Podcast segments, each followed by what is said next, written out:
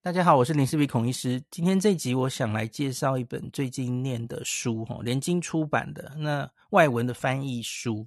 那这本书叫做《疫苗战争》，那可是英文书名其实叫《The First Shot》，就是第一针呐、啊，疫苗打第一针打下去了。那它有个副标啊，副标就说全球危机下 COVID-19 疫苗的研发揭秘。一场由科学家、企业、政府官员交织而成的这个权力游戏跟英雄史诗哦，副标很长哦。可是从书名顾名思义，你就知道这这次疫苗新冠疫苗研发的过程，其实是以科学界来说，其实是蛮精彩的。也也不只是科学而已哦，因为大家你你回想一下，去年的也就是这一两个月哦。疫苗开打一年，已经开打一年了。那去年十一月，美国是经历了一次非常惨烈的大选，所以疫苗是在这种政治上非常这个呃激烈的选战之下，呃研研发出来的，所以它很明显会被赋予一些政治化的想象哦。那这一篇文章是有一个很资深的记者哦，布兰登·波瑞尔写的。那他去访问了很多跟这些新冠疫苗做出来，当然以美国为主哦，这是主要以美国为观点来写的一本书哦。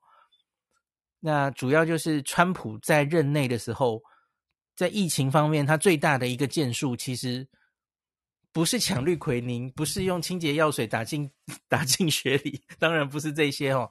而是曲速运动，哦，曲速运动，它投资了非常多的经费，然后整合了很多美国境内的药厂，然后把这个几乎是不可能的任务，哦，把这个新冠疫苗在一年之内做出来，打进人民的手臂的这整件事是怎么发生的？这其实中间有非常多故事哦。那这篇文章其实就是这本书就是在描述这个过程，哦。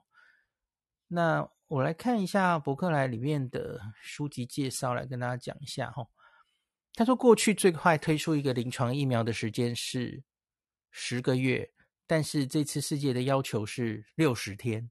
他指的是做出一个可以在人体上做临床试验的疫苗的时间，然后，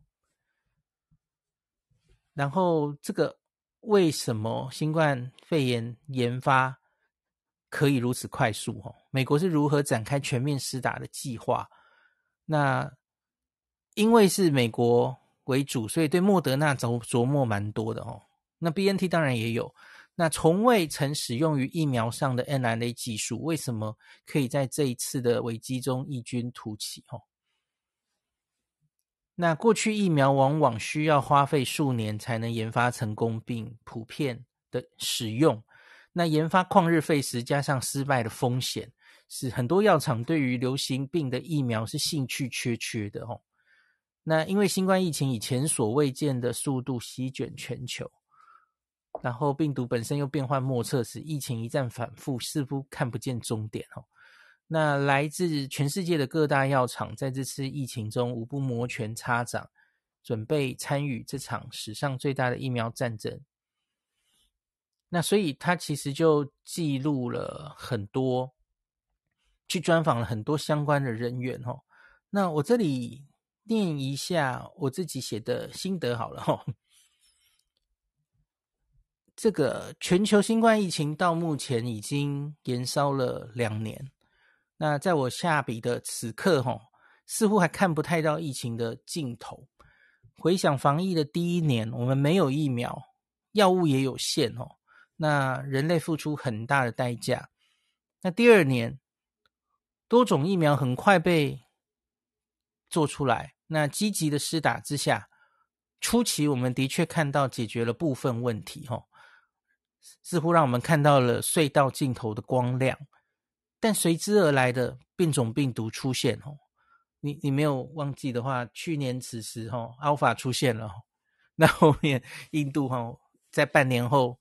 Delta 出现，现在则是 Omicron 哈，半年一个变种病毒，那恶狠狠的提醒我们，只靠现有的疫苗想要完全解决问题，似乎是不够的。那在新冠疫情满两年的此时，不妨让我们回想一下，这些得来不易的新冠疫苗到底是怎么做出来的？哦，那联经出版的这本《疫苗战争》，它是由资深记者布兰登透过访问官方和民间的疫苗研发上面的关键人物哦，主要是以美国视角回头审视了美国是如何与时间赛跑，投入大量经费。集合各整合各药厂，包括了莫德纳、辉瑞、Novavax、交生等等，吼。那还要整合国内不同势力跟派系，请全国之力执行了这个曲速行动计划，在最短的时间内打下了第一针疫苗。那人类史上从来没有在这么短的时间内将一种疫苗做出来，哦。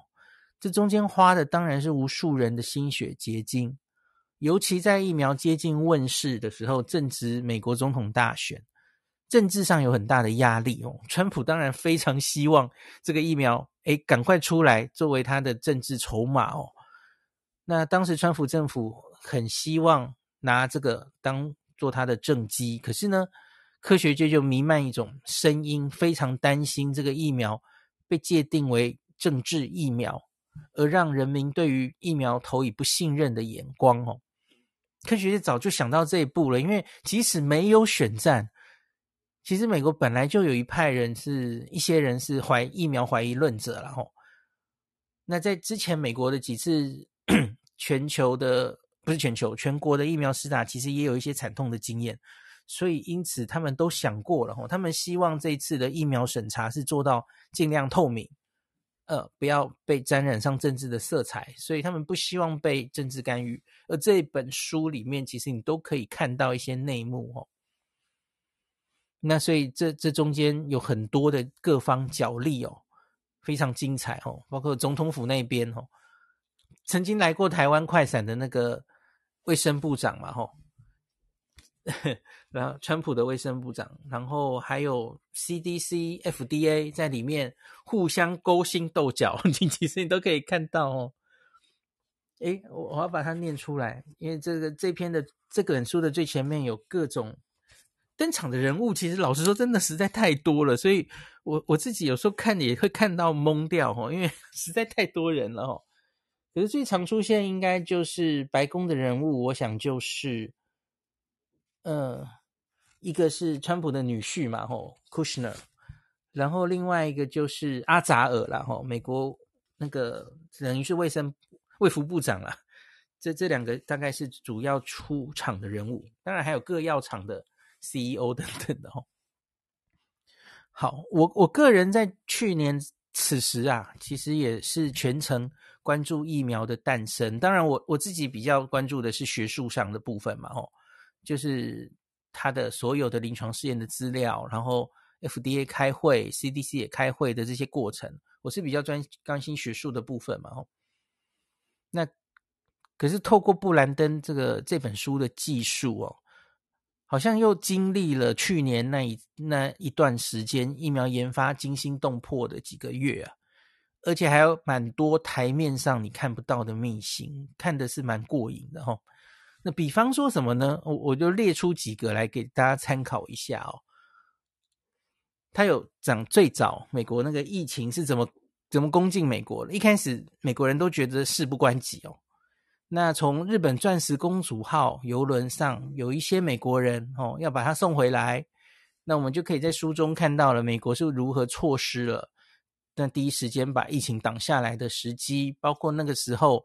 关于 PCR 检测出的一些乌龙哦，然后还有口罩政策的反复，那我们其实都可以在书里看到一些描述。那第二个就是重温川普前总统在白宫记者会上的荒腔走板，这个当然你也已经看过一些了啦吼。可是他因为第一手访问一些当事人，有一些台面下的东西哦。那还有不不尊重科学的种种行为等等哦。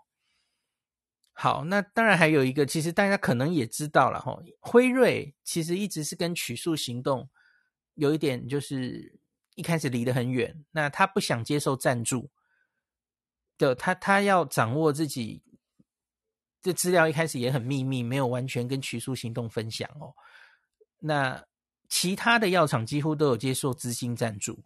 那辉瑞最后是卖疫苗卖给这个曲速行动计划，因为大家知道疫苗订单是一回事哦，那你有没有接受赞助资助又是另外一回事。那辉瑞是没有接受资助的哦，他只是卖疫苗给给美国哦。那很有趣，这本书就描述哦，他们就 狮子大开口跟这个。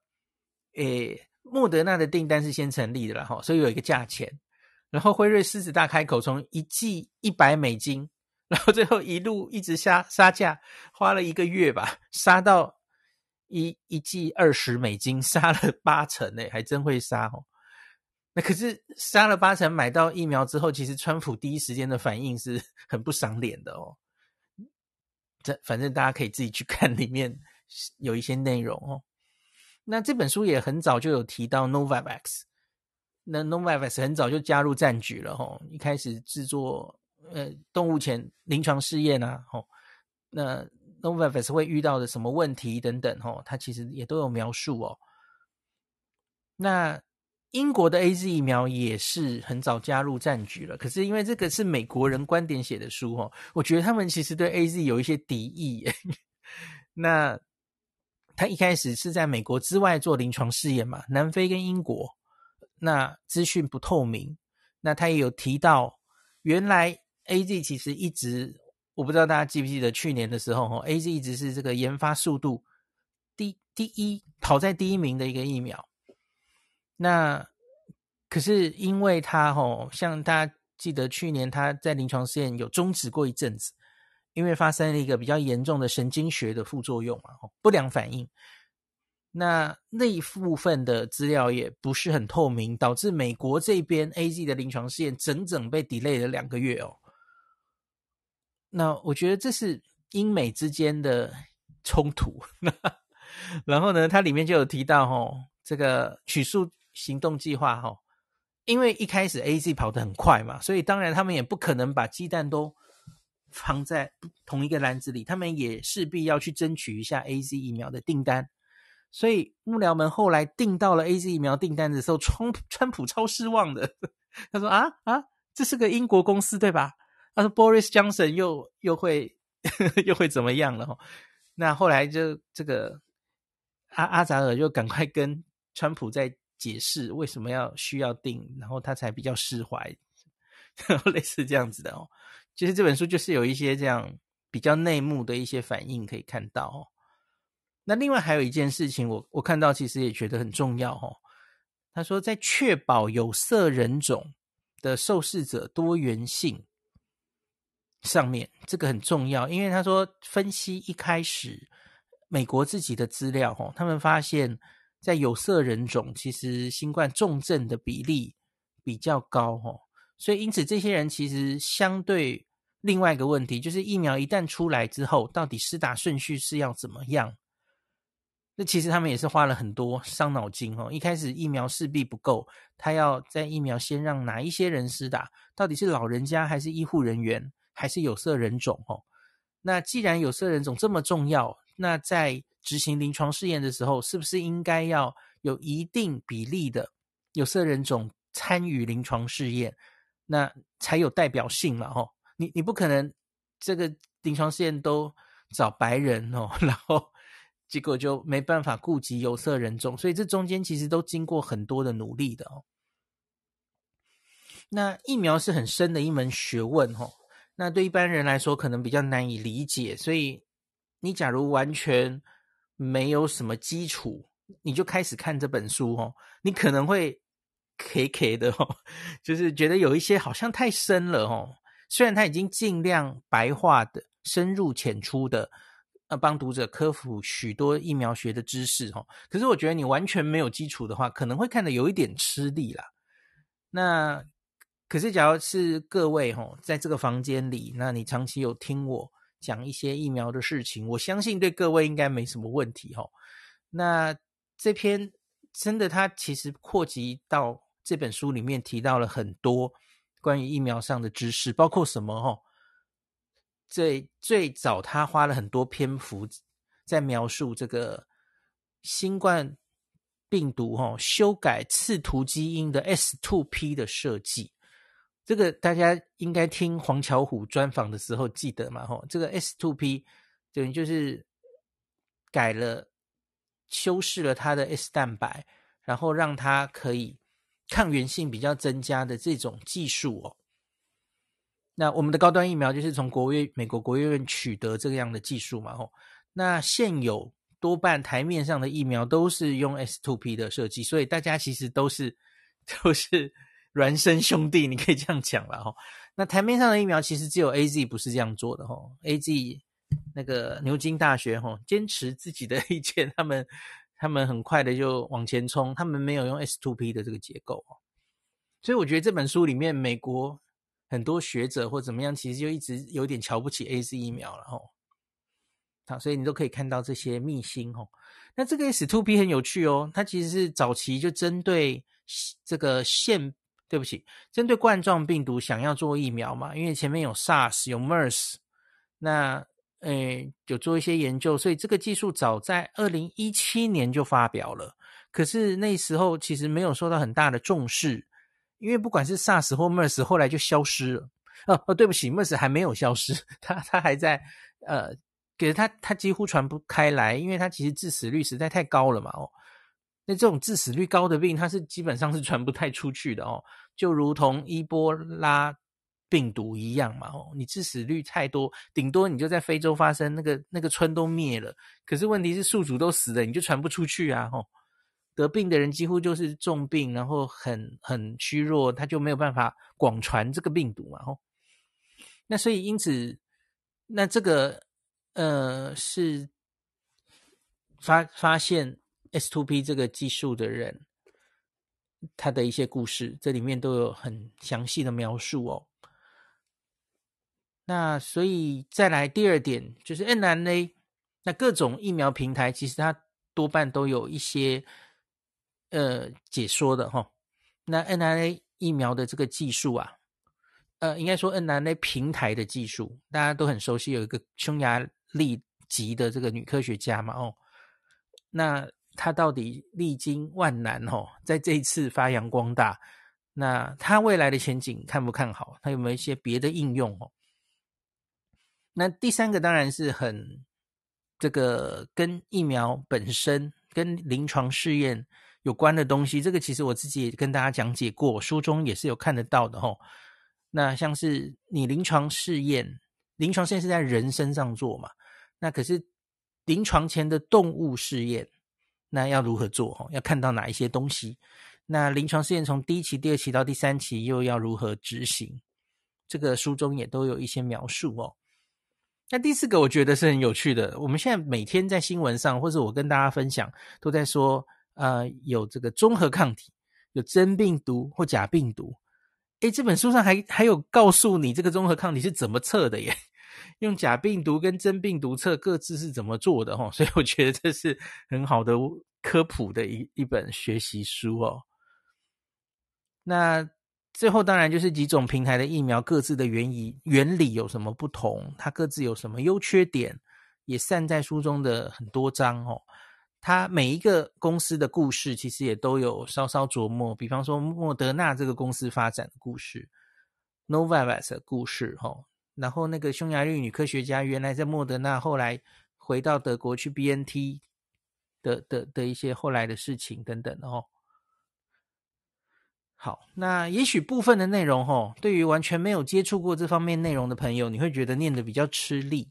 可是如果你稍有涉猎，这两年来是有关心疫苗跟疫情的发展，我相信你应该会和我一样看得津津有味哦。那书中最后的结果。看起来美满，因为这本书其实完成于二零二一年六月，正值美国疫情趋稳哦，Alpha 趋稳，那 Delta 变种病毒还没来哦，Delta 其实还在印度，还没到美国来哦。那记不记得美国去今年的七月四号国庆日，那时候是一片欢和乐之声，结果疫情已经过去了哦，一直都在解封这样子哦。好像觉得疫苗已经解决问题了吼，那所以他是写于那个时候吼，那很不幸的吼，病毒马上就告诉我们，事情不是拱狼想的这么简单哦，传染力更强，对疫苗效力也有些许下降的 Delta，不久就再次席卷世界。只要打疫苗的人不够多，这个病毒就可以找到没有打过的人感染它。这其实也是现在我对 Omicron 最比较担心的事情哦。那美国一直都有为数不少的民众，直到今天连一剂疫苗都还不愿意施打，因此疫情一直没有离美国真正远去。那更不幸的是，随着时间过去，科学家们发现疫苗所引发的抗体会下降。特别在许多慢性病或老年人的族群，你只打两剂疫苗似乎是不够的哦。那对感染或是重症的保护力，其实都有可能会下降。重症的保护力当然下降比较少了哈，可是看起来好像也稍微会下降，不知道会维持多久。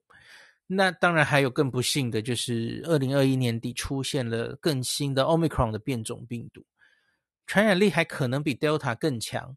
对疫苗的效力更是有非常明显的下降，现有疫苗对它的效果有限，各国开始努力打第三针，似乎疫情还是看不到尽头哦。那因此呢，布兰登的这本书故事显然这场战役还没有结束哦。各疫苗厂是竞相研研发这个次世代疫苗，希望能有针对新的变种病毒更有效。抗体跟保护力可以更持久的疫苗问世，但也有一种迹象哦，也许 Omicron 或是接下来的变种病毒会渐渐走向轻症化。那在它完全流感化、轻症化的时候，也许就是这个疫情结束的时候哈。那书中辉瑞一开始发现哦，这个解盲哦，发现这个防感染的保护力到九十 percent。第一次的期中分析报告，哈，完全是超出所有人的期待。但也许是这个一开始的全垒打，哈，让我们大家的目标都拉得太高了哦。事实上，一个呼吸道传播的病毒，在历史上做出的疫苗，它保护力几乎都没有办法这么高的哦。如同流感，其实你只要能够防重症，就已经是非常好的疫苗哦。流感疫苗防有症状感染的这个保护力其实也不过就是四到六成不等罢了，特别也要看当年你有没有猜到主要的流行株嘛？哦，那打新冠疫苗的目的很可能会从防感染转变到只要能够防止重症，不要让医疗瘫痪即可。整体防疫的策略哦，势必会要走向与病毒共存的剧本，这是不得不然的趋势。那这个病毒已经给了我们太多意外，在病毒之前，我们人类还是要保持谦卑，本于科学证据，谨慎以对。新冠疫情究竟何时结束，还不太知道哦。但我个人还是有一定的信心，我们一定会逐渐恢复到接近以往的生活哦。好，这是我十二月十七号写下来的，离现在有十四天了。好啦，那这本书假如有兴趣的话，大家可以参考一下哦，去书局翻翻或怎么样。那我看它也有电子书的版本啦，吼。那有兴趣的，请大家参考。然后我发现最近好像蛮多这种疫情相关的书，诶。那像是我看大家点进去上面这个连结，吼，这个有一个特别的书展呐，这个病毒席卷后的世界。呵呵，那十二月三号到一月十八线上书展哦，有很多，这叫做高风险世代的生活指南，所以有有蛮多疫情后各种面向的相关的书可以参考，大家也可以点进去看看哦。好，那今天就讲到这里。